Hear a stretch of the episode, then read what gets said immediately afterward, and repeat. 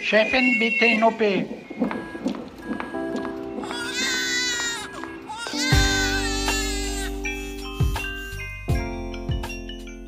Hallo und herzlich willkommen zum Güncast, der unzensierten Sprechstunde. Wir freuen uns riesig, dass wir uns nach der langen Sommerpause endlich wieder treffen, wie immer hier im Bereitschaftszimmer des Auguste Victoria Klinikums in Berlin-Schöneberg, wo Mandy Mangler die Abteilung für Gynäkologie und Geburtshilfe leitet und Zeit für uns hat. Hallo Mandy. Hallo, ich freue mich auch. Danke, dass du heute wieder alle unsere Fragen beantwortest, liebe Mandy. Ich bin Anna Kemper vom Zeitmagazin und Esther Kogelbum vom Tagesspiegel ist wie immer auch mit dabei. Ja, hallo zusammen. Endlich sehen wir uns wieder, genau. Ähm, noch dazu mit einem Thema, auf das ich mich besonders freue. Heute geht es nämlich um die Ultraschalldiagnostik in der Schwangerschaft. Seit gut zweieinhalb Jahren begleiten wir jetzt schon im Güncast unsere imaginäre Frau durch ihr Leben und sie ist schwanger, so etwa zehnte Woche und hat jetzt von ihrer Gynäkologin den Termin für das erste Screening bekommen. Warum freust du dich denn so besonders auf das Thema, Esther? Hm, wahrscheinlich, weil ich persönlich einerseits sehr, sehr schöne, aber auch sehr traurige Erinnerungen an diese Untersuchungen habe. Schöne, weil ich es immer mochte, in meinen Uterus gucken zu können und dann die ärztliche Bestätigung zu bekommen, dass dieser Fötus ganz okay aussieht, also dass damit alles in Ordnung ist und eben nicht so schöne, weil man auch schon mal festgestellt hat, dass der Embryo nicht zeitgerecht entwickelt war. Bei mir waren die Ultraschalltermine immer ein bisschen prägend, also prägende Erlebnisse. Das Thema geht mir nah. Ist das jetzt seltsam? Ja, also dieses Gefühl, dass man natürlich darauf wartet, ähm, dass alles okay ist, das kenne ich auch. Ich fand jetzt den Blick selber und auch die Fotos, damit konnte ich immer nicht so richtig viel am Anfang. Ich habe sie zwar aufgehoben, aber ähm, das war jetzt nicht so, dass ich mir die dauernd angeschaut hätte oder so. Und Esther, du hast es ja eben auch angesprochen, man wünscht sich natürlich immer, dass alles ganz okay ist in der Schwangerschaft. Also gerade beim Ultraschall gibt es ja wirklich Werte, ähm, die sozusagen wie so ein Mittelwert oder so sind, also die, wo ganz klar ist, da entwickelt sich ein Embryo zeitgerecht oder eben normal, wie man auch sagt. Und dass man sich dadurch natürlich auch manchmal leicht verunsichern lässt, wenn die Werte, die dann gemessen werden, vielleicht nicht genau auf dieser Linie liegen, Mandy. Ist das so? Ja, es gibt da so Untergrenzen und Obergrenzen. Und das kann verunsichern, wenn eben Werte gemessen werden, die dann außerhalb dieser Grenzwerte liegen. Und das heißt aber nicht immer, dass es pathologisch ist. Ja, es gibt eben auch so ja, Schwangerschaften, die sich außerhalb dieser Normwerte entwickeln und gesund sind. Aber da kommen auch viele gesellschaftliche Faktoren rein. Ne? Wie kategorisieren wir? Das ist alles sehr normativ. Also man misst das dann alles und ähm, irgendwie denke ich manchmal, ja, Schublade auf, ähm, Wert rein, Schublade zu, so ungefähr. Aber da sprechen wir noch drüber, was es ähm, bedeutet. Genau, wenn wir gleich im Einzelnen dazu kommen. Hallo, ich bin Lorenz Marold, Chefredakteur beim Tagesspiegel. Wenn Ihnen unser Podcast gefällt, testen Sie doch gerne auch mal unser E-Paper oder unser Digital-Abo mit allen Inhalten von tagesspiegel.de. Wir sind rund um die Uhr für Sie da, damit Sie wissen, was wirklich wichtig ist. In Berlin, in Deutschland und international. Sie können unser Angebot jetzt gratis testen unter tagesspiegel.de slash probieren. Der Tagesspiegel aus der Welt, aus der Weltstadt. Und ich hatte damals bei meinen Untersuchungen auch schon den Eindruck, dass das Sichtbarwerden dieses Mini-Babys für mich den entscheidenden Effekt gebracht hat. Okay, ich habe verstanden, ich bin wirklich schwanger. Dieses Wesen, das da so lustig rumzappelt, ist wirklich in mir drin und das existiert, auch wenn ich es noch nicht spüren kann und von außen noch nicht sichtbar ist, kein Bauch oder so. Ja, das finde ich auch hochspannend. Also bei mir war es so, dass ich ab der 15., 16. Woche frühestens was gespürt habe und zum Teil aber auch später nach der 20. Woche. Und man merkt es ja gar nicht, dass man so ein Embryo in sich hat und der ist dann zum Beispiel schon so 12 Zentimeter groß. Also man merkt schon, dass irgendwas anderes ist im Körper, aber im Unterbauch spürt man das nicht, also im Becken. Und das ist so ein bisschen auch, ähm, ja, verrückt, oder? Ja, und äh, oft kommt ja vielleicht auch die Partnerperson mit zur Untersuchung. Und für diese nicht schwangere Person kann natürlich so ein bildgebendes Verfahren wie der Ultraschall auch eine Hilfe sein, zu verstehen, dass da eben bald eine neue Person in der Beziehung auftaucht. Genau, also bevor wir gleich alles rund ums Thema Ultraschall besprechen, seit wann gibt es ihn, was hat ein Brauereimeister damit zu tun, was kann man sehen und was kann man nicht sehen und was sind Mandys lustigste Schallerlebnisse, wie waren erstmal eure Ferien? Ja, bei mir sehr gut, danke. Ich habe mich hauptsächlich im Wasser aufgehalten und hatte Sportwahn, habe ganz viel Sport gemacht und wenig geschlafen. ja, und ich habe hier in Berlin geschwitzt, während gefühlt außer mir niemand mehr im Büro war. Dafür mache ich aber nächste Woche Ferien, weshalb ich in der nächsten Folge auch nicht dabei bin. Ich war in Südtirol, bin gewandert und berggestiegen und liebe Grüße an dieser Stelle wollte ich gerne dalassen an unseren befreundeten Podcast Bergfreundinnen. Also eure Packliste war wirklich eine riesige Inspiration. Okay, lasst uns einsteigen. Am besten, wir bringen uns erstmal auf einen gemeinsamen Stand. Mandy, was ist überhaupt Ultraschall? Ja, Ultraschall ist sehr, sehr toll weil man also nichts spritzen muss und es ist keine invasive Untersuchungsmethode und man erhält viele Informationen. Und ich liebe Ultraschall besonders, weil man damit unkompliziert in den Körper gucken kann und auch eine sehr schnelle Lernkurve hat. Das heißt, man kann sich Wissen und Fertigkeiten sehr schnell aneignen und erkennt dann Organe schnell und einfach. Und äh, Ultraschall ist ungefährlich für Erwachsene, was es für Embryonen bedeutet in der Schwangerschaft. Dazu kommen wir gleich noch aber es ist ein sehr gutes Tool, um Diagnostik zu betreiben. Und man muss dann aber, um so richtig gut zu werden, das braucht dann schon eine Weile. Also dann, man kommt dann so auf so ein Plateau und um eine richtige Expertin zu werden, da braucht man schon sehr, sehr viel Erfahrung und Übung. Aber um auf deine Frage zurückzukommen, Esther, was Ultraschall überhaupt ist. Also Ultraschallwellen, das sind Schallwellen mit höherer Frequenz. Also das sind Wellen, die von Menschen nicht hörbar sind und diese Wellen werden dann visualisiert dargestellt. Und visualisiert werden diese Wellen dadurch, dass aus dem kleinen Ultraschallkopf Ultraschallwellen abgegeben werden und dann so auf Gewebe treffen. Also die Welle trifft auf Gewebe und wird von diesem Gewebe unterschiedlich stark reflektiert, je nach Dichte von diesem Gewebe. Und dann gehen diese Wellen zurück an den Ultraschallkopf und ähm, werden berechnet und umgesetzt in so ein grisseliges Bild auf dem Bildschirm. Also im Prinzip funktioniert es wie ein Echo, nur visualisiert. Also das erinnert mich jetzt ein bisschen an ein Echolot. Ich meine, die Situation kennt ja jeder von uns, ja. Ähm, wenn man messen will, wie tief das Wasser ist, auf dem man gerade mit seiner Yacht unterwegs ist. Kann man sich das so vorstellen? Ja, ähm, genau. Also Echolot, das haben irgendwie Schiffe und also das wird ja so ein Ton im Wasser erzeugt und dann kann man hören, ähm, je nachdem, wie schnell die Schallwellen zurückkommen, wie tief das Wasser ist. Oder man kann, glaube ich, auch Fischschwärme ähm, an, also aufsuchen. Und das Prinzip kommt natürlich auch in der Natur vor, bei so Zahnwalen und Delfinen. Die spüren so ihre Beute auf. Ja, da erinnere ich mich noch dran aus dem Biologieunterricht. Die erzeugen also in ihrem Kopf ganz hohe Töne und orientieren sich dann mit Hilfe ähm, der Echos. Das ist schon echt total irre, finde ich. Äh, also mit dem Echo, das von der Beute zurückgeworfen wurde. Im Prinzip ist es also Sehen mit dem Gehör. Mhm. Fledermäuse ja. bewegen sich doch auch sofort, oder? Also die mhm. flitzen ja auch nur für uns äh, lautlos durch die Nacht. In Wirklichkeit sollen sie ja angeblich immerfort brüllen und sich anschreien oder andere anschreien, Gegenstände anschreien. Nur eben in einer für uns nicht hörbaren Frequenz. Ja. Gut, dass wir das nicht hören und gut, dass wir uns ja, nicht sofort sehr bewegen. gut, dass wir das nicht hören. Stellt euch das vor. Also sehr faszinierend alles. Und wenn man jetzt einen Ultraschall macht und Blut in Blutgefäßen ähm, schallt, dann bewegt sich dieses Blut ja und dann kommt der Doppler-Effekt ins Spiel. Das ist in der Geburtshilfe auch sehr, sehr wichtig, weil man damit den Strömungswiderstand von Blutgefäßen messen kann.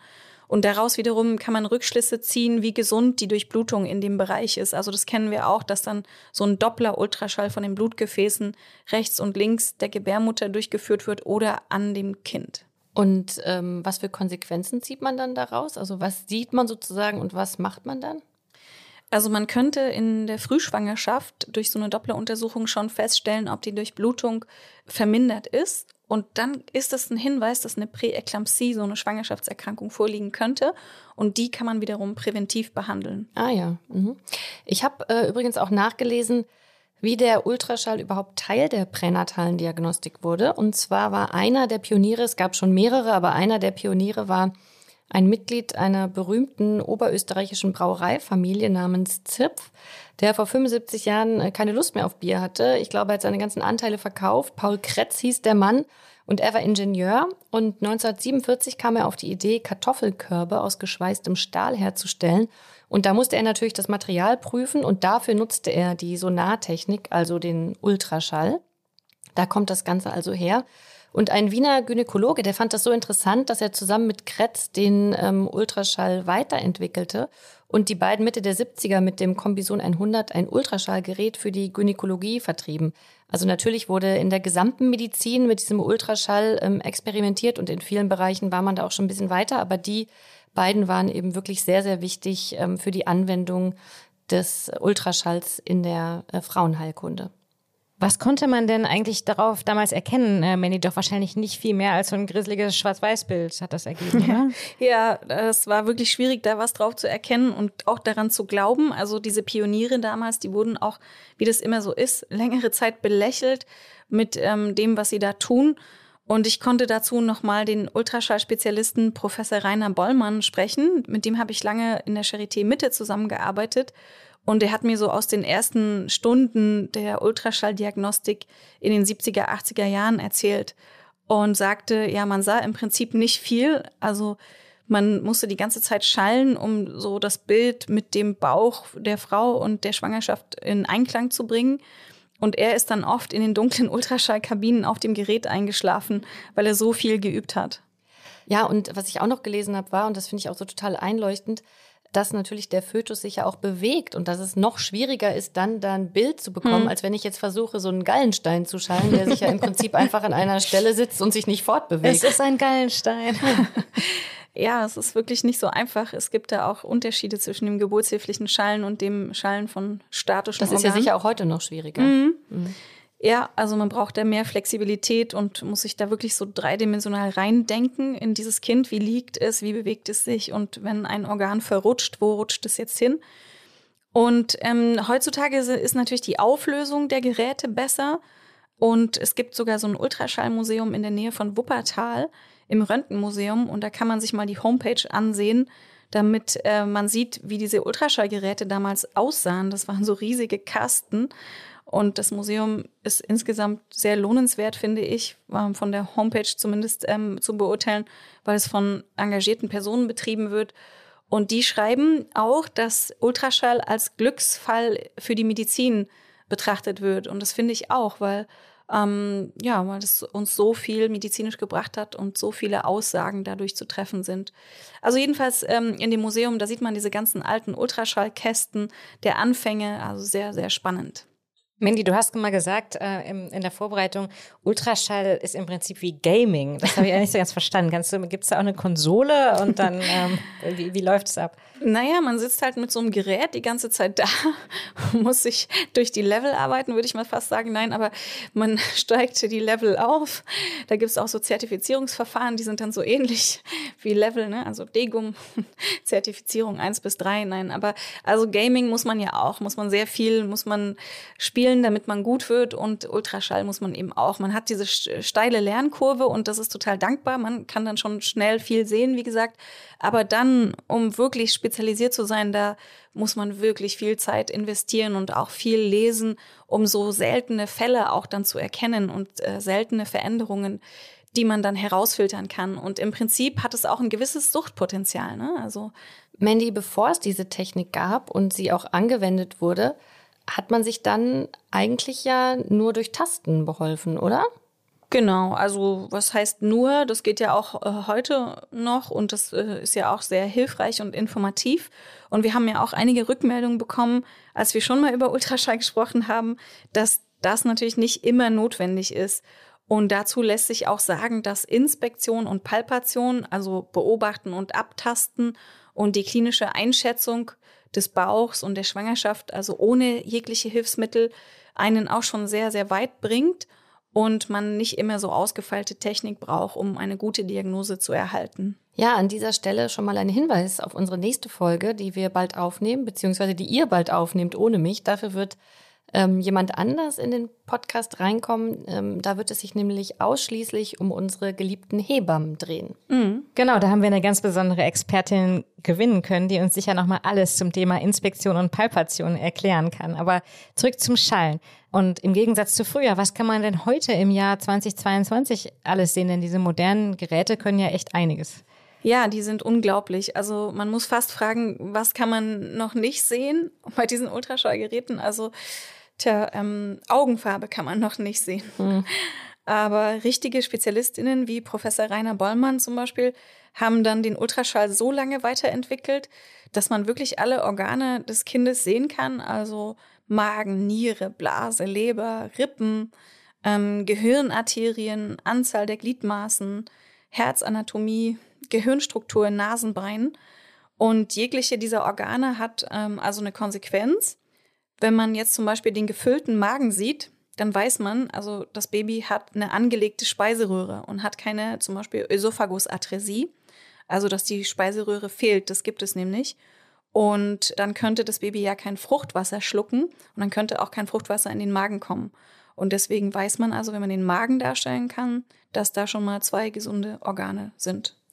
Das Baby schwimmt ja die ganze Zeit äh, ne, im Fruchtwasser und pinkelt das dann auch aus und schluckt es wieder runter und mhm. fröhlich. Also ja, um das Kind herum ist also dieses Fruchtwasserpolster letztendlich und darum dann dieser wabernde Uterus, der ja auch relativ weich ist in der Schwangerschaft.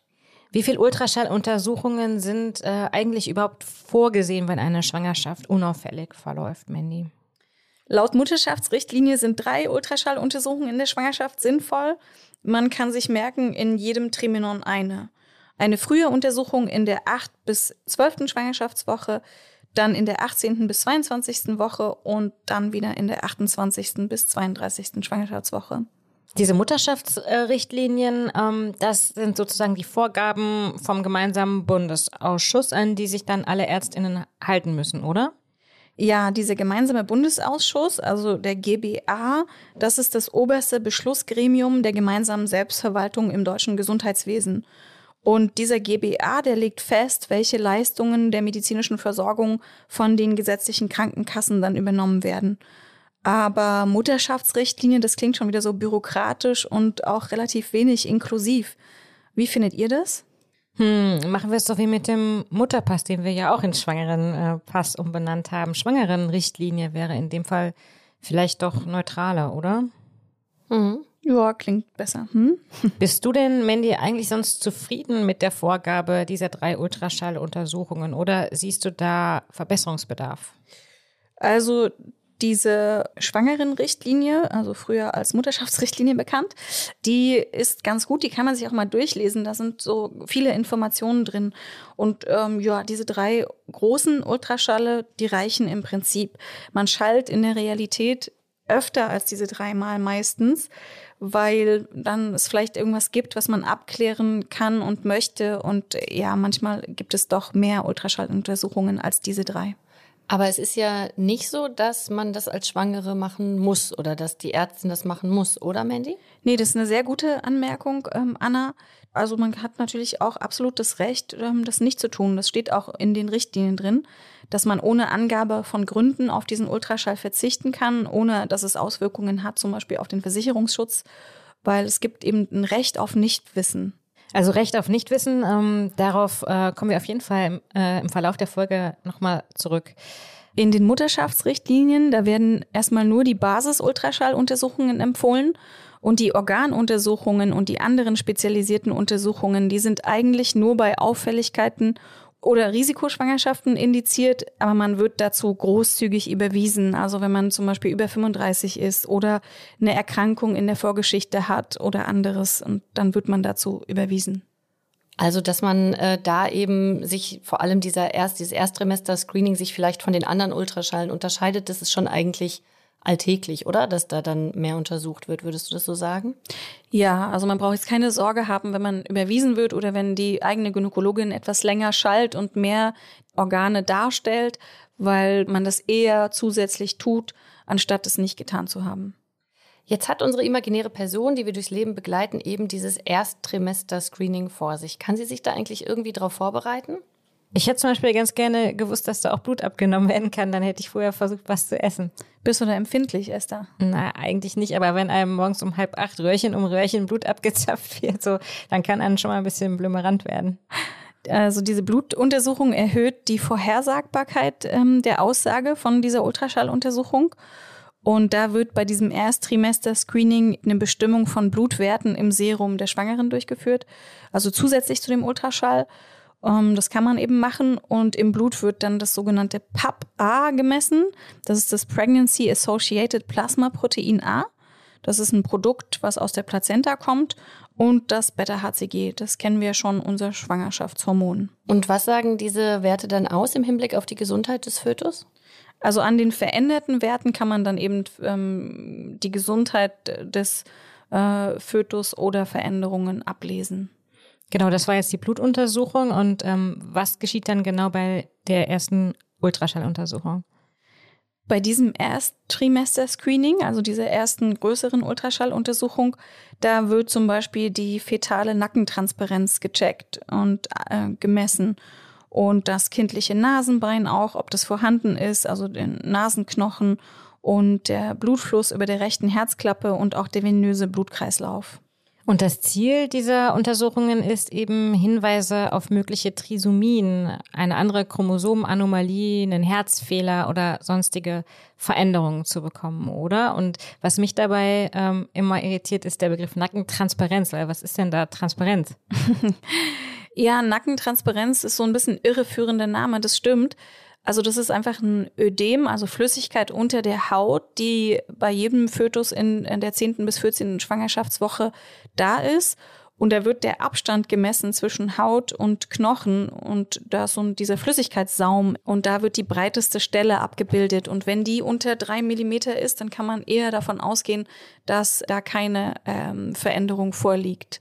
Und je größer dieses kleine Ödem ist, desto höher ist dann das Risiko für eine mögliche Erkrankung. Und am Ende dieses Screenings werden ja die Untersuchungsergebnisse, also eventuell Blut und die Ultraschallergebnisse mit weiteren wichtigen Faktoren so zusammengerührt. Also zum Beispiel das Alter der ähm, Schwangeren oder ob sie Nikotin konsumiert. Und das wird alles in so ein Programm eingegeben und daraus wird dann errechnet, wie groß das Risiko für eine mögliche Erkrankung ist. Was ist denn das für eine Formel, Mandy?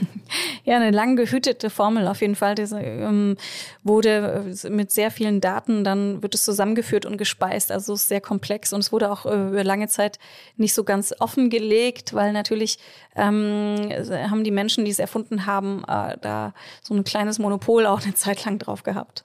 Ich wollte das in der Vorbereitung mal downloaden, habe auch den Download-Link dazu gefunden, aber dieses Risikokalkulationsprogramm PCR 3.0 ist nur mit mhm. Lizenz mhm. verfügbar, äh, leider, die ich natürlich nicht habe. Ich habe mir gedacht, ich finde es übrigens total schade, dass es das PCR 3.0 nicht auch für andere Lebensbereiche so als App gibt äh, im Alltag für so eine grundsätzliche Lebensrisikoberechnung zum Beispiel. Aber Anna, du hast dankenswerterweise die Ergebnisse deines Erstsemester-Screenings hier mitgebracht und äh, da wurde das Risiko für drei Trisomien berechnet. 21, 18 und 13. Außerdem wurde unterschieden zwischen Hintergrundrisiko und adjustiertes Risiko. Das Hintergrundrisiko war dann zartes Alter von 39. Das adjustierte Risiko ist das Ergebnis des Algorithmus zum Zeitpunkt der Untersuchung. Genau, und da kamen zum Beispiel für Trisomie 21 Werte raus wie Hintergrundrisiko, also was sich aufs Alter bezieht. Ich war eben, wie du schon sagtest, 39 ähm, bei der Schwangerschaft, fast 40, war 1 zu 91 und das adjustierte Risiko, was eben alle Faktoren zusammenrechnet, 1 zu 662. Mandy, was bedeutet das denn? Das bedeutet erstmal, wenn man jetzt nur statistisch das Alter angeguckt hätte, war das Risiko höher, 1 zu 91, dass das Kind ähm, einen dreifachen Chromosomensatz für das Chromosom 21 ähm, hat. Und durch die bei dir unauffällige Ultraschalluntersuchung und wahrscheinlich Blutuntersuchung ähm, wurde dieses Risiko dann neu berechnet und war dann weniger hoch mit 1 zu 662. Und das heißt also, in deiner Situation mit deinen Werten wäre bei einer von 662 Schwangeren ein ähm, dreifacher Chromosomensatz gefunden worden. Genau, ich kann mich auch noch erinnern, dass mir die Ärztin das damals auch genauso ähm, erklärt hat und dass es im Grunde eben okay ist und sie gar keine Notwendigkeit sieht, den Pränataltest NIP zu machen, zu dem wir auch gleich noch kommen. Den wollte ich damals aber so oder so machen. Mhm. Ähm, aber da ähm, reden wir ja gleich auch noch drüber. Mhm. Aber Mandy, ähm, was hier auf diesem Bogen, ähm, den ich hier vor mir liegen habe, was da auch noch steht, ist, ich lese das mal vor. Wir weisen darauf hin, dass es sich bei den angegebenen Werten um statistische Wahrscheinlichkeiten und nicht um eine direkte Diagnostik handelt. Ein niedriges berechnetes Risiko schließt eine Chromosomanomalie des Feten nicht aus. Ist das denn auch umgekehrt der Fall? Also wenn ich ein erhöhtes Risiko habe, ähm, ist es doch auch so, dass auch nicht ausgeschlossen ist, dass Ja. ich am Ende ein gesundes Kind habe. Genau. Anna hat es ja eben erwähnt, es gibt noch einen weiteren Test, der im Rahmen dieser Untersuchung gemacht werden kann und der seit allerneuestem, nämlich seit Juli 2022, auch von den Kassen übernommen wird, wenn die Patientin und die Ärztin es für sinnvoll halten. Das ist der NIPT-Test, der von verschiedenen Herstellern vertrieben wird und Harmony-Test, Präna-Test oder Panorama-Test heißen kann. Das ist eine Blutuntersuchung, die aber nicht routinemäßig gemacht wird, sondern nur auf Wunsch, oder Mandy? Ja, nur auf Wunsch. Und da kann sich die äh, Schwangere m, beraten lassen und dann für sich entscheiden, ob das äh, sinnvoll ist. Und es ist natürlich erstmal, finde ich, extrem faszinierend, wie das funktioniert. Also im Blut der Schwangeren, da schwirrt ab ungefähr Woche neun, zehn so genetisches Material aus der Schwangerschaft, also aus dem äh, Fötus umher. Und diese kann man aus dem Blut der Mutter extrahieren und untersuchen. Und daraus kann man natürlich, also das ist direktes, echtes Material von dieser Schwangerschaft. Und daraus kann man dann die Trisomien untersuchen und äh, die häufigsten lebensfähigen Trisomien 13, 18 und 21 erkennen. Und Trisomie 21 ist ja auch als Down-Syndrom bekannt. Und angenommen 10.000 Schwangere erhalten ein Testergebnis, dann ist statistisch betrachtet bei 15 Personen der Test auffällig. Und von diesen 15 haben dann aber nur 10 Frauen tatsächlich ein Kind mit Trisomie 21 und 5 nicht, obwohl der Test auffällig war. Das kann man alles nachlesen zu den NIPT-Tests, also N-I-P-T. Da hat die Bundesregierung Gesundheitsinformationen rausgegeben und wenn man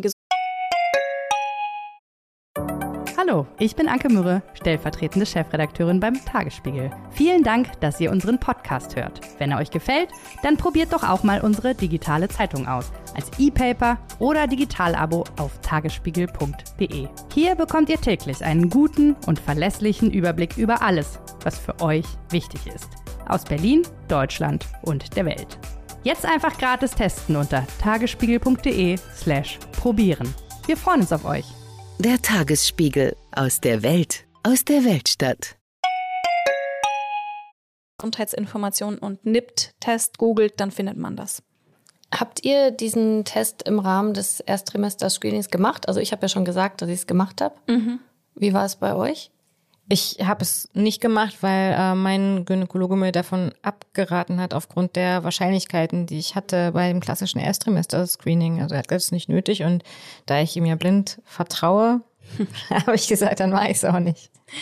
Ja, ich habe es bei drei Schwangerschaften nicht gemacht, weil es da noch nicht gab und bei den letzten zweien schon. Ich fand es ganz äh, praktisch, das auch nochmal diese Genetik nochmal an dem genetischen Material zu untersuchen. Mhm. Kann eigentlich ähm, jeder Gynäkologe diesen Test anbieten? Ja, also da gibt es das Gendiagnostikgesetz und darin ist festgelegt, dass man also eine Gendiagnostikprüfung, so eine fachgebundene genetische Beratungsprüfung gemacht haben muss, um diesen NIPT-Test durchführen zu können. Und da ist aber nicht so richtig definiert, wann dieser NIPT ähm, nötig ist. Das heißt aber nicht jetzt, dass man die Untersuchung durchführt, sondern das äh, ist eine, eine Ausbildung, dass man eben die Schwangere in der ähm, Hinsicht beraten kann, ja? genau. Weil, der die- Test selber wird ja dann im Labor ausgewertet, Ja, genau. die Blutprobe. Und die äh, Prüfung, die hast du bestimmt abgelegt, oder? Ja, die habe ich ähm, abgelegt. Das war irgendwie eine der witzigsten Prüfungen in meinem Leben, weil ich die mit Baby auf dem Schoß gemacht habe. Also ich hatte da gerade offensichtlich wieder ein Kind bekommen und es hat etwas geschrien und daraufhin hat mich die Prüfungsbeaufsichtigte der ähm, Ärztekammer, wo das stattfand, äh, auch angeschrien. Ich soll jetzt den Raum verlassen, ich würde alle stören. Es war so ein großer Raum mit vielen Menschen und ich wollte aber diese Prüfung halt unbedingt haben. Und äh, habe dann also, während mich beide anschrien, die Zettel ausgefüllt und versucht, die Vorsitzende da zu beschwichtigen und äh, habe dann mit sehr hoher Geschwindigkeit das alles ähm, beantwortet und erfreulicherweise auch bestanden, aber bestimmt ganz knapp. Mhm. Und haben dann die anderen Prüflinge auch bestanden? Also auch die, die ohne einen zusätzlichen externen Chromosomensatz erschienen sind? Ja, ja, ich habe nicht so lange da das Kind rumschreien lassen. Mandy, was mich noch interessieren würde, der NIP-Test, ich glaube, wir haben noch gar nicht gesagt, wofür die Abkürzung steht, nicht invasiver Pränataltest. Kann er denn dann auf lange Sicht äh, diese Ultraschalluntersuchung irgendwie ersetzen oder was haben die noch für einen zusätzlichen Wert? Nee, die Ultraschalluntersuchungen, die sind die Voraussetzung, dass man diesen NIP-Test durchführt, weil da wird ja erstmal geguckt, zum Beispiel lebt diese Schwangerschaft, ja oder nein. Das kann der NIP-Test nicht unterscheiden. Und die ganzen Organe kann, da kann natürlich auch der NIP-Test nicht sagen, sind die gesund, ähm, sind alle Gliedmaßen dran und so weiter. Also der NIP-Test ist wirklich nur ein genetisches Abbild der Schwangerschaft und kann da dieses Risikoscreening äh, leisten und sonst nicht. Und nun ist es ja so, dass ähm, bevor es diesen Test gab, wenn es da im Ultraschall Auffälligkeiten gab, dann wurde ja ähm, wenn ich mich da richtig erinnere, wurden ja Fruchtwasseruntersuchungen dann unter Umständen nötig. Und NIPT-Test heißt ja eben nicht invasiver Test. Also mhm. Fruchtwasseruntersuchung ist ja ein invasiver Test. Mhm. Ähm, ist das jetzt was Gutes, dass die abgelöst werden? Ja, eigentlich schon, weil diese Fruchtwasseruntersuchungen, ne, das war ja, ist ja eine Punktion, also mit einer Nadel durch den Bauch der Schwangeren und dann wird Fruchtwasser abgesaugt. Auch eine sehr gute Methode natürlich, aber eben deutlich invasiver als eine kleine Blutentnahme. Und deswegen wurden diese Fruchtwasseruntersuchungen haben insgesamt schon ziemlich abgenommen und jetzt werden sie durch den NIP-Test eben noch weniger, weil der NIP-Test mit Ultraschall in Kombination eben doch stärker ist als zum Beispiel eine Fruchtwasserpunktion oder eine Chorion-Zotten-Biopsie, also eine Gewebeentnahme an der Plazenta. Das gibt's auch. Und äh, wir haben ja mit Dr. Julia Lange gesprochen, der sehr guten Pränataldiagnostikerin. Und die sagt, es besteht bei diesem NIP-Test aber ein Risiko, dass die Fruchtwasseruntersuchungen vielleicht wieder mehr werden, weil es gibt nämlich sogenannte No-Call als Ergebnisse. Also wenn technische Fehler auftreten, und dann würde denn wäre der nächste Schritt, dass man eben eine Fruchtwasserpunktion macht. Also mh, mm, da muss man ein bisschen jetzt aufpassen, wie sich das entwickelt statistisch. Was heißt denn technischer Fehler? Wenn eben das Gewebe nicht untersucht werden kann, weil es zum Beispiel zu wenig ähm, Gewebe in, in dem mütterlichen Kreislauf ähm, zirkuliert oder so. Also wenn sozusagen ähm, das Risiko per Ultraschall irgendwie erhöht ist und man diesen NIP-Test macht mhm. und der dann kein Ergebnis bringt, ja. dann würde man doch wieder Fruchtwasseruntersuchungen machen und mhm. je mehr NIP-Tests gemacht werden, desto häufiger kommt das ja. dann auch vor. Genau. Okay. Ähm, wir sollten übrigens an dieser Stelle unbedingt nochmal erwähnen, wir haben es eben schon mal kurz angerissen, dass all diese Untersuchungen natürlich freiwillig sind. Das kann man gar nicht oft genug sagen. Es gibt eben keine Pflicht, diese Untersuchungen machen zu lassen. Und in dem ganzen Papierkram, den man von der Sprechstundenhilfe meistens auf so einem Klemmbrett zum Durchlesen und Ankreuzen bekommt, bevor man diese Untersuchung macht, da kann man auch ebenso gut vermerken, dass man von seinem Recht auf Nichtwissen Gebrauch machen möchte. Das ist ein ganz elementares Recht. Mandy, wie siehst du denn das eigentlich? Empowert Schwangere oder kann Schwangere dieses äh, Wissen empowern oder setzt es sie unter Druck? Also kann auch überfordernd sein. Ne? Und was ist, äh, wenn in Zukunft auch andere Risikofaktoren, zum Beispiel für Diabetes oder so, an diesem Zeitpunkt der Schwangerschaft zu beziffern sind? Sollte man nicht lieber als Schwangere ganz in Ruhe Cupcakes essen und vertrauen, statt Statistiken nachzuvollziehen? Mm, ja, Cupcakes vielleicht lieber nicht, aber weil das macht ja Schwangerschaftsdiabetes, aber Gurken und Möhren zum Beispiel also, naja, man muss sich vor diesen Untersuchungen als Familie fragen, was wäre, wenn? Und äh, das ist ja eine berechtigte Frage, was wäre, wenn das Baby eine Trisomie 21 hat? Können wir damit leben? Und Kinder mit Trisomie 21 können glückliche Kinder sein, aber eben auch ähm, zum Beispiel schwere Herzfehler haben. Und es ist daher eine, Frage, die sich jede Familie individuell stellen kann. Mandy, obwohl man das ja im Ultraschall manchmal schon sehen kann und auf jeden Fall auch mit dem NIP-Test ganz sicher herausfinden kann, darf ähm, die Ärztin das Geschlecht des Kindes vor Ablauf der zwölften Woche nicht mitteilen. Wieso ist das eigentlich so? Da geht es darum, dass eben nicht gezielt dann ein Fötus mit einem bestimmten nicht gewünschten Geschlecht ähm, abgetrieben wird, also da gibt es so Family Balancing nennt man das oder Sex Selection, wenn also dann ähm, aufgrund der anderen Geschwister in der Familie oder des Wunsches der Eltern ähm, ein bestimmtes Geschlecht dann eben ähm, nicht gewollt wird und die Schwangerschaft dann abgetrieben wird. Und wenn das Erstrimester-Screening eben nach dem Ablauf der zwölften Woche stattfindet, erfährt man dann ja auch meistens das Geschlecht. Natürlich nur, wenn man möchte. Ich wollte das immer wissen. Was ist mit euch? Ja, ich wollte es auch äh, eher wissen. Dann so Überraschungen sind nicht so mein Ding. Ja, ich wollte es auch wissen. Also bei mir, da fand das eben äh, nach dem, der zwölften Woche statt, dieses Ersttrimester-Screening. Da konnte die Ärztin noch nicht richtig was erkennen, hat, glaube ich, gesagt, eher ein Mädchen. Und dann habe ich ein paar Tage später das Ergebnis mit dem NIP-Test bekommen und es war dann ein Junge.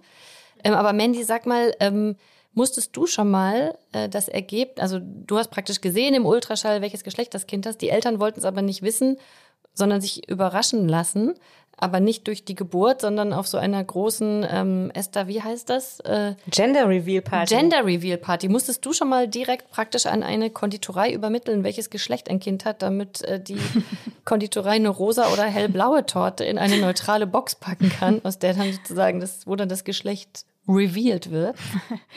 Nein, äh, das äh, ich nicht. Das, ich mache das ja auch nicht so wahnsinnig oft, so eine Geschlechtsbestimmung. Aber das gibt es natürlich jetzt immer häufiger, dass dann Luftballons verpackt werden oder alles Mögliche, ja. Also ich habe mich komplett bei Instagram verloren äh, in der Vorbereitung auf die Folge. Mhm. Wenn ihr das auch wollt, dann schaut euch gerne mal mm, beim Hashtag Gender Reveal um. Da fehlen einem echt die Worte.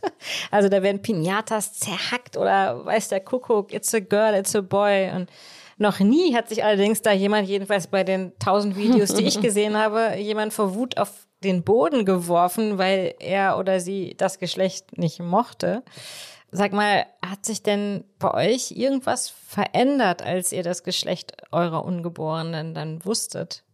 Ja, bei mir hat es nicht so viel verändert, dass ich das Geschlecht wusste. Aber Esther, was ich mich in diesem Zusammenhang frage, was, wenn man eigentlich nicht in dieses binäre System sich ähm, einklassifizieren möchte, rosa-blau, was kommt denn dann aus der Pinata, wenn man die zerhackt? Ein Einhorn, ähm, ein braunes Einhorn. Ich habe äh, keine Ahnung. Ich glaube, dann macht man das so, wie, wie das früher bei unseren Müttern auch war. Dann weiß man es eben einfach nicht und es ist dann auch okay. Dann lässt man sich gar nicht erst so einkategorisieren. Aber das wäre doch mal eine schöne Gender Reveal, ja. wenn dann so ein gelbe Zettel rauskäme oder sowas, ja. oder? Post-its. Mandy, man kann ja eigentlich noch viel mehr sehen. Ähm, zum Beispiel gibt es ja auch so 3D- oder 4D-Untersuchungen, aber die sind seit 2021 verboten, oder? Ja, da wurde, du spielst darauf an, dass das äh, sogenannte Babykino ähm, seit 2021 reglementiert ist.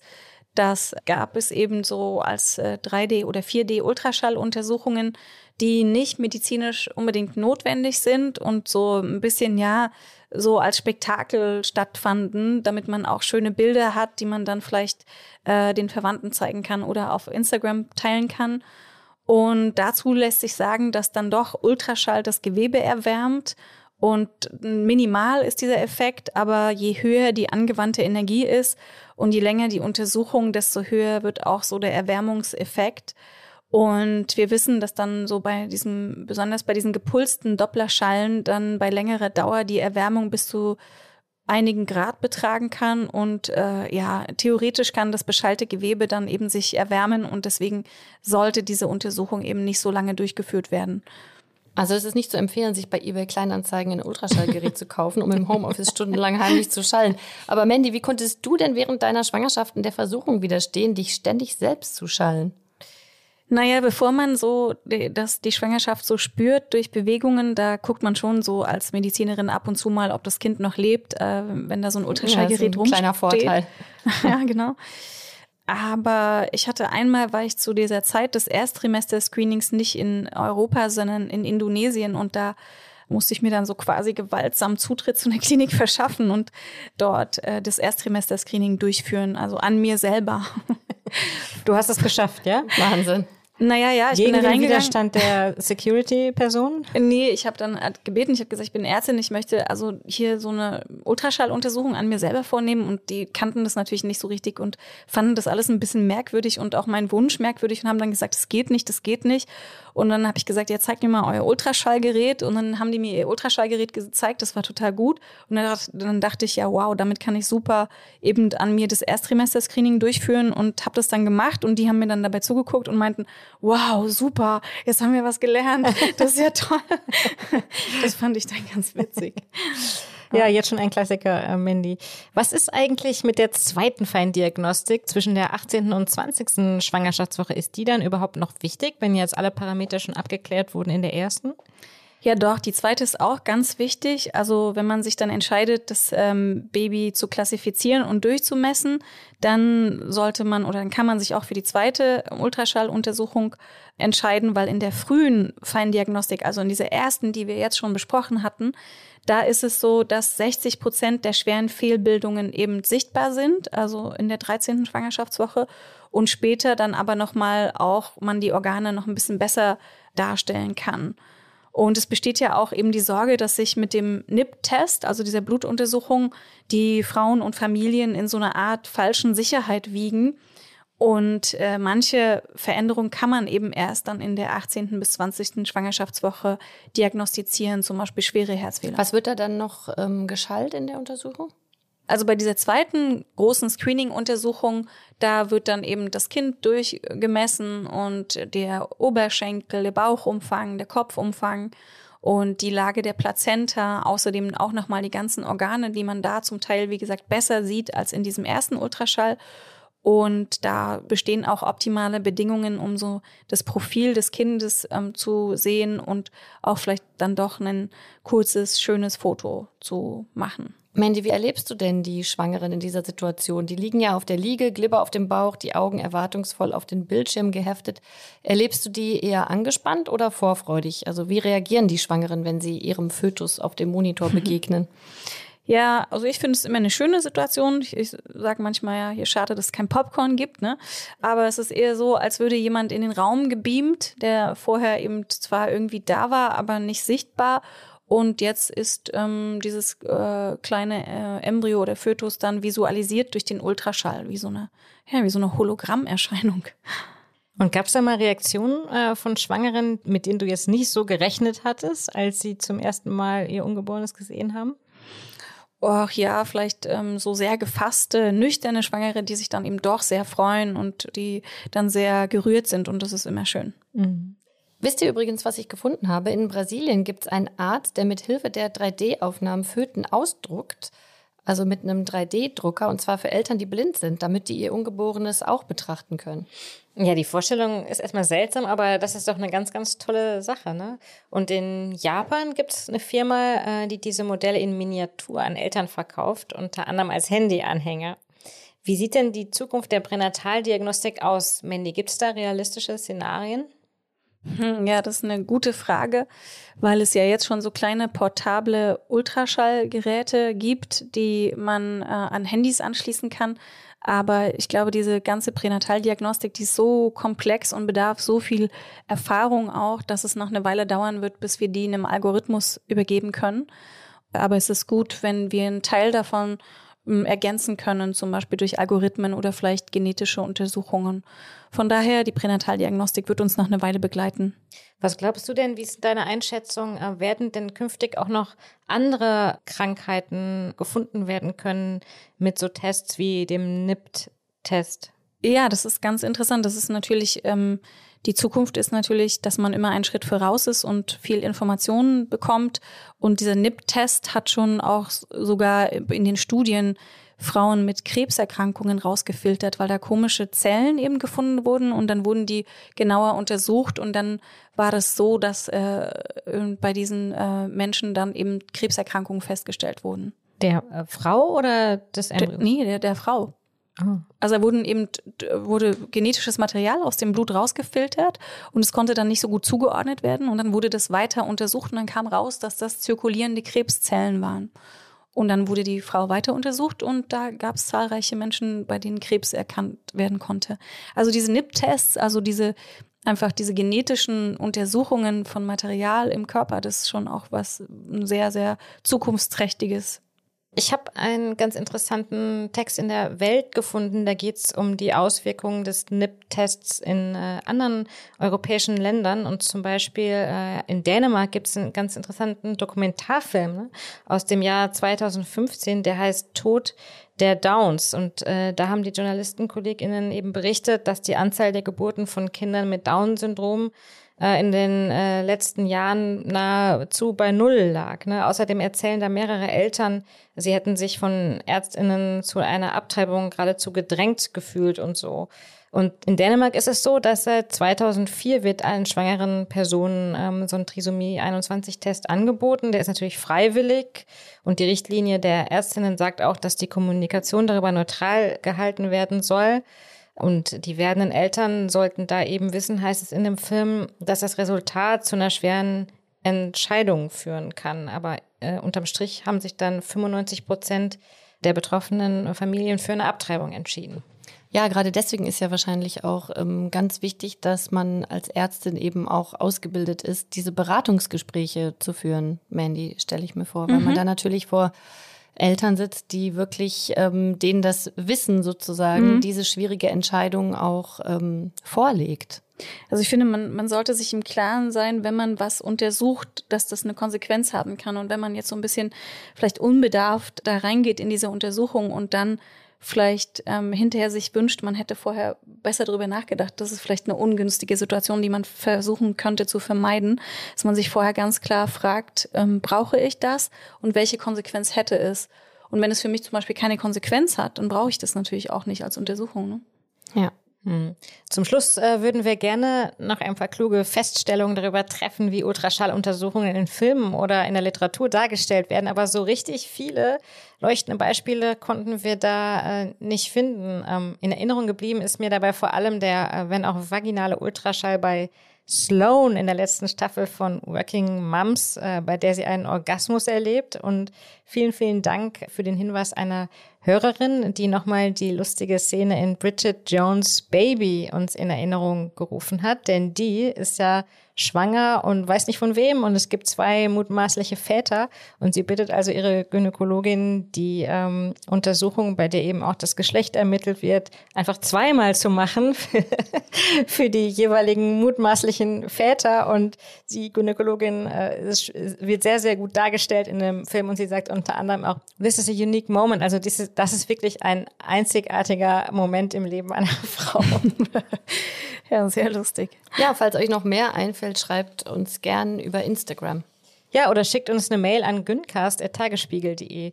Lasst uns auch gerne wissen, ob ihr Fragen oder Hinweise habt. Wollt ihr uns irgendwas erzählen? Jede Kritik und natürlich auch jedes Lob ist uns herzlich willkommen. Und das war's auch schon mit unserer Folge zum Erstrimester-Screening. Ja, und was habe ich euch heute mitgebracht? Ihr ahnt es vielleicht schon. Nee, ich habe wirklich keine Ahnung. Anna, wirklich keine Ahnung? Nein, nein, nein. Aber was bringt, was soll man mitbringen zum Thema Ultraschall? Vielleicht den, das, das Gel, das Ultraschallgel. ich ja, habe keine Ahnung. okay, wartet. Wir haben gar nicht besprochen, wozu man das überhaupt braucht, fällt mir bei der Gelegenheit gerne Mandy ein. verschwindet. Also sie verschwindet. Oh, es, es rumpelt und rumpelt in... Sie hat, ah, Mandy. Sie schiebt ein Ultraschallgerät Gut, das rein. hat nicht in den Korb reingepasst. Das ist ein richtiges Ultraschallgerät wie auch immer Mandy das hier in den fünften Stock hochbekommen hat. Mit ja, dem Aufzug. Also ich habe euch mein, äh, mein eigenes Ultraschallgerät wow. mitgebracht und ich liebe es sehr. Und ich dachte, ja, also entweder ihr übt jetzt oder ich zeige euch, wie das geht. Ja, unbedingt. Und ihr könnt ja mal Organe raten an mir. Ich, ich mache so unter meinem Kassack, äh, schalle ich so ein Organ und ihr ratet, welches das ist. Wollt ihr das machen? Unbedingt. Sag doch noch mal schnell, wozu man das Gel braucht, Mandy was du da jetzt gerade ähm, drauf machst. Genau, ich mache jetzt hier Gel auf den Schallkopf. Das ähm, kann man sich merken. Luft ist die Feindin der Ultraschalldiagnostik. Deswegen sollte man also immer alle Luft, okay. die irgendwo ist, äh, beheben. Und deswegen kommt da so ein Glibber auf das Ultraschallgerät, damit die Luft, die sonst irgendwo sein könnte, okay. weg ist. Okay, also fangen wir mal leicht an. Ja, hier Guck mal auf das Bild. Welches also ich sehe Zwillinge, ganz eindeutig. Mann. Das sind die Eierstöcke. Das sind die Eierstöcke, ja? ja. Okay, ähm, Esther, was kann dein ich sofort Geld? erkennen. Ich sitze unten. Die Eierstöcke. Du kannst den okay. Bildschirm so ein bisschen Du bist drehen. also kurz vor dem Eisprung, würde ich sagen, Mandy. Mhm. Stimmt das? Was ist es? Was sagst du? Ich sehe äh, Wackelpudding. Nee, da ist irgend so eine Wand. Was ist das? Die Gebärmutter? Wand?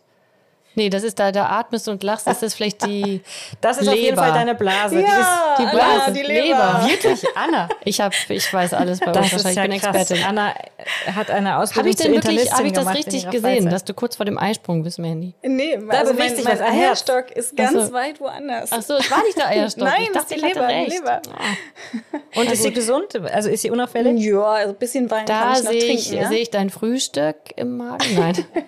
okay, neues Organ, neues Organ. Ah, der Magen? Nein. Irgendwas Russisch Hohles. Das Gehirn? Unverschämtheit. Das ist die Ähm, Blase. Ah, das ist die Ah. Blase. Okay. So. Die sieht aber leer aus, oder? Du musst mal wieder was die trinken. ist ein bisschen Nein? voll. Okay. Ähm, so, warte mal, jetzt. Äh, Unterhalb der Blase ähm, der Blinddarm, nee. Das ist ein bisschen schwierig. die jetzt, Harnröhre. Du musst uns weiterhelfen. Also, was ist denn Dorsal der Blase? Also, wenn man durch die Blase durchgucken würde, was ist dahinter? Mandy, das Studio muss zu irgendwas Nutze sein. Der Uterus? wenn wir das jetzt alle ja, wissen, dann. der Uterus. Ah, der Uterus. das Sehr gut, sehr gut, sehr gut. Ja. Okay, ja. Ihr, süß. Ich fand, das war jetzt schon mal nicht schlecht. Ich Da weiß nicht, ihr wie, seid wie, richtig gut. wie spannend das für unsere Hörer war. Beim Zuhören will ich nicht sehen, aber lustige Okay, aber ihr habt Ratestunde jetzt mit hier Anna und Level Esther. 1 Ultraschall, ähm, habt ihr Wow, bestanden? Sehr gut. Jetzt wäre Level 2, wäre jetzt, ihr probiert es jetzt selber an euch aus und guckt eure Organe an. Das machen wir jetzt ganz Okay, schön super. gemütlich, aber vielleicht ohne, dass wir die Hörer daran Genau. teilhaben lassen. Und äh, diese ganzen Knöpfe hier, ähm, Mandy, an diesem Ultraschallgerät. Ja, mit den ganzen Knöpfen kann man die Einstellung verbessern und reinzoomen und Aufnahmen machen und Dinge ausmessen und so. Also da gibt es viele, viele Knöpfe. Toll. Ja, vielen Dank, dass du uns das mitgebracht Ja, hast. super, Das danke ist dir. wirklich, das wollte ich immer schon mal machen und ich freue mich auf später, wenn ich alle Organe damit untersuchen werde, die es gibt. Ja, prima. Genau. Also vielen, vielen Dank, liebe HörerInnen, fürs Zuhören. Äh, danke, äh, liebe Anna, fürs Kommen. Danke, liebe Mandy, für deine Zeit. Und vor allen Dingen natürlich danke, lieber Markus Lücker, für deine Aufnahmeleitung und deine Postproduktion dieser Folge. Und ich möchte mich auch nochmal ganz herzlich bedanken bei der Tagesspiegel-Recherche. Ihr seid die Allergrößten, ihr seid schnell und ihr seid schlau. Vielen, vielen Dank. Bis zum nächsten Mal. Danke, Tschüss. ciao. Tschüss.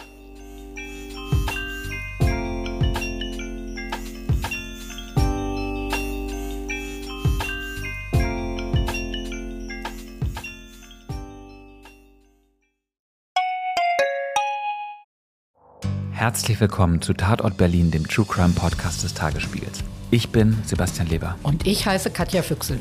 Es geht um Körperverletzung, um Entführung, aber auch um Mord und Totschlag. 77 Jahre lang hat sich ein Justizbediensteter aus Berlin nie was zu Schulden kommen lassen, bis er nach fast 40 Jahren glücklicher Ehe seiner 78 Jahre alten Frau ein Kissen aufs Gesicht drückt und sie tötet.